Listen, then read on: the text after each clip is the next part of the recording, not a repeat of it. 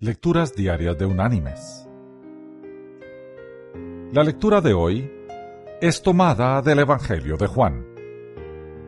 Allí en el capítulo 13 vamos a leer los versículos 34 y 35, donde Jesús nos dice,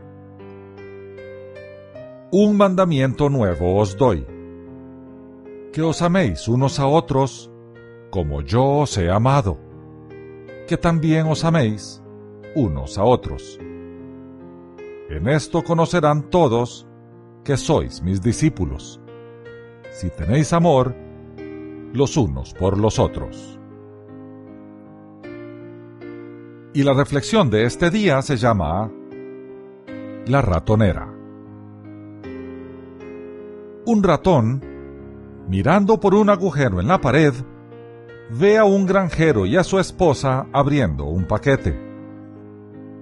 Pensó luego, ¿qué tipo de comida podía haber allí?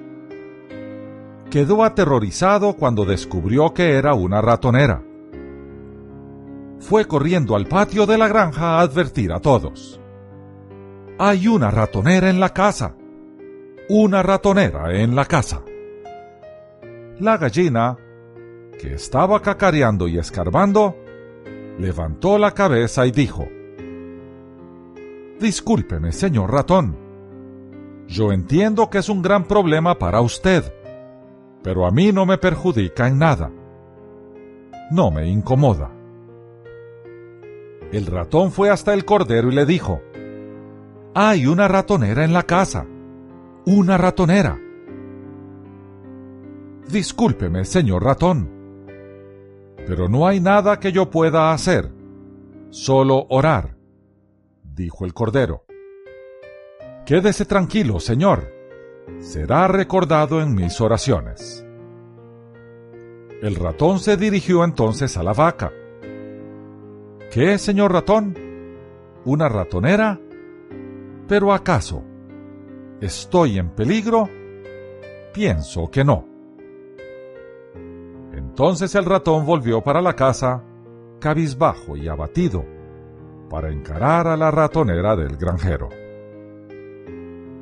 Aquella noche se oyó un gran barullo, como el de una ratonera atrapando su víctima. La mujer del granjero corrió para ver lo que había atrapado. En la oscuridad, ella no vio que la ratonera atrapó la cola de una cobra venenosa y la cobra mordió a la mujer. El granjero la llevó inmediatamente al hospital. Ella volvió con fiebre.